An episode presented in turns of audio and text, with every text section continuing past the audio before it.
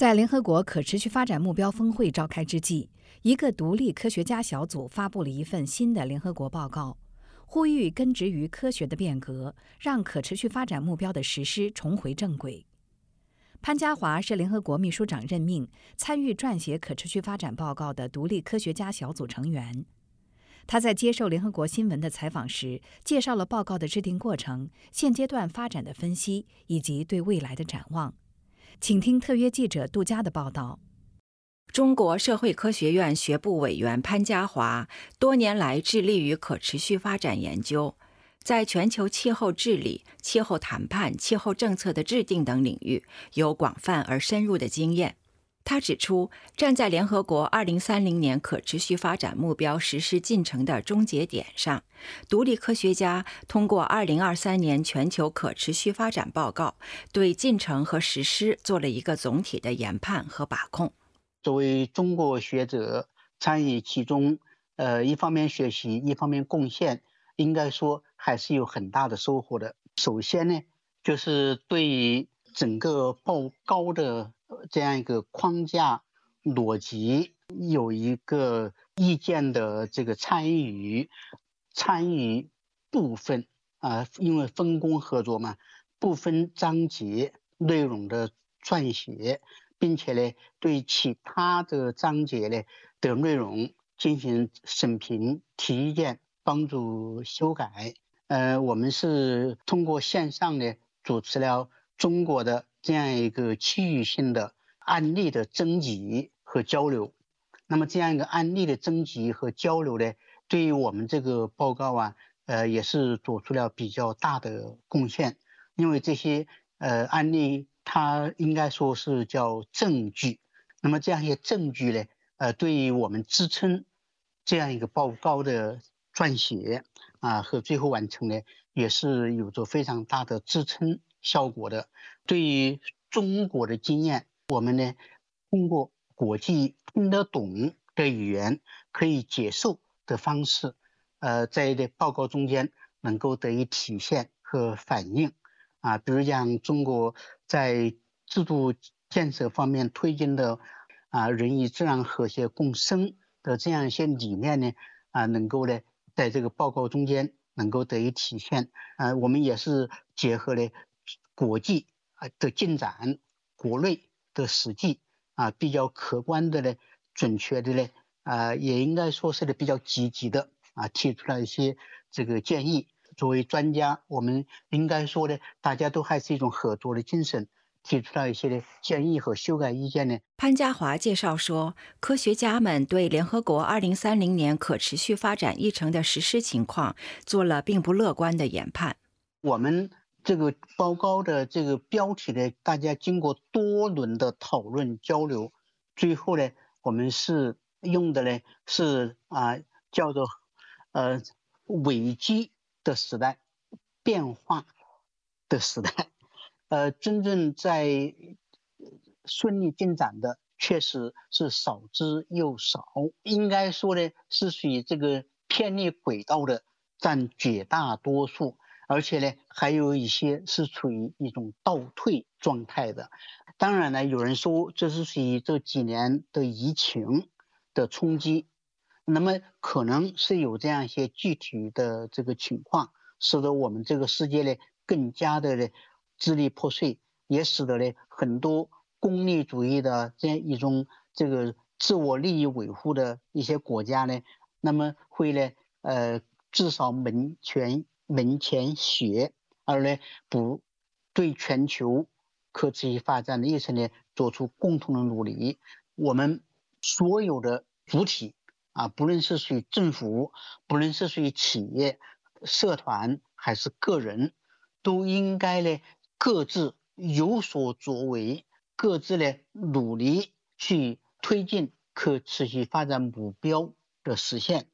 因为如果我们啊，有的人在努力，有的人在拖后腿，有的人呢还在那儿呢设置障碍。那么显然，我们这个是不可能顺利实现这样一个目标的。科学家们在报告中提出了转型变革的倡议和紧急呼吁。建议制定以科技发展为支撑的可持续发展目标实现的转型框架。我们在报告的建议中间，我们用了一个词儿，也是叫变革 （transformation），啊，也叫转型或者是变革。那么我们现在要变革的是要我们现在的这个制度啊，国际治理体系能够呢更加发展友好，人。的发展的友好，经济增长的友好，还有呢，我们地球环境保护的友好，我们要有和谐共荣的这样一个发展环境，我们呢应该携手共同。所以呢，从这个意义上讲，我们呃需要呢，我们国际治理的构架不是支离破碎的，也不是呢尔虞我诈的，也不更不应该呢是呢互相之间。拆台，或者是互相之间制造矛盾和冲突的，那么这些国际治理的构架、国际治理的环境、国际治理的构架就尤为重要。第三呢，就是我们的科技、科学的支撑、科学技术的进步啊，应该说是属于决定性的。因为我们所有的进步都必须要有科技的发展，必须要科学认知的提升，我们所有的决策都必须要有科学。的嘞认知，科学的发展对于我们实现可持续发展目标至关重要。所以你要相信科学技术，使得我们现在的转变转型能够呢得以应该说飞跃跨越。所以我们要从高碳的化石能源的轨道转向零碳的可再生能源的发展轨道。应该说呢，只是一个变轨发展，而且呢，是属于把这个轨道变轨以后，会发展的更快，发展的更好，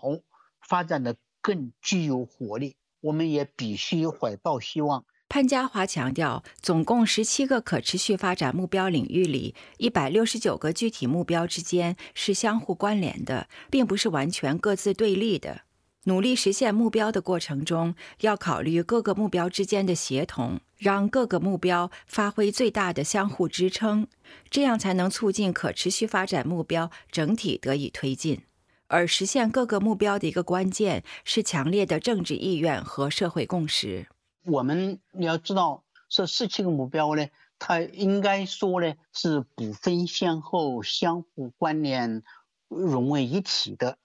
但是呢，它也有一个顺序。这个顺序呢，我们讲这五个 P，它是属于的。第一个是 People Center 的，就是以人为本，所以人的发展是第一位的，人的发展是至关重要的。为什么必须要把人放在首位呢？都必须要考虑人的发展的需要，而人的发展的需要排在第一的 SDG 一啊，就第一个目标就是要消除。绝对的贫困，因为在绝对的贫困是人的悲哀，也是社会的悲哀。我们作为地球的一员，如果人自身都处于贫困状态的绝对贫困状态的话，那么他对自然的保护是无能为力的，对自然的破坏也是无意识的。这也就是为什么我们必须要消除绝对贫困。那么这是最为重要的。所以我们希望这次。啊，High Level Political Forum 就是高级别的那么政治论坛，还有我们科技发展的峰会，以及我们的气候雄心峰会，都能够呢聚焦于行动，不只是喊口号。那么这样呢，可以因为有这样一个高的平台，国际社会的关注，那么通过这一次啊两大期间的这样一个会议呢，能够在国际社会呢形成一个很强势的。动能推进呢啊，我们可持续发展目标的落实进程。潘家华特别指出，新冠大流行给人类发展的进程造成了巨大影响，给人类带来了明确的警示。我们要知道，这样一种工业文明的人定胜天、征服自然，那么这样一种理念是不可取的。我们还是要敬畏自然，顺应自然，与自然和解。人与自然和谐共生，因为这新冠它是自然的一部分，我们人是自然的一部分，所以我们必须要认识呢，我们自然界中间还。还是有很多未知的，还是有很多我们不了解的，还是有很多有很大风险的。那么这样呢，我们在与自然的交往、利用、发展中间，才能够呢和谐共生共荣，这是一个非常重要的教训。那么新冠出来以后，确实是需要科技的支撑啊，我们各种测试啊，各种药品的开发，各种治疗的手段，使得呢，啊，我们在面对新冠的时候呢，能够呢。得到相应的一些缓解，所以科技啊的发展，对于呢我们啊应对自然中间出现的一些变数，确实是非常重要。新冠啊出现以后呢，各个国家啊很多都是属于这个关起门来不让人员流动，这个影响贸易。那么这样一些呢，从表面上看是有一定的。一些的这样的控制作用啊，但是实际上呢，还是需要国际的合作、国际的交流，在有效防控的情况下，还是要开放，还是要合作，还是要交流。那么这一点呢，应该说是一个教训，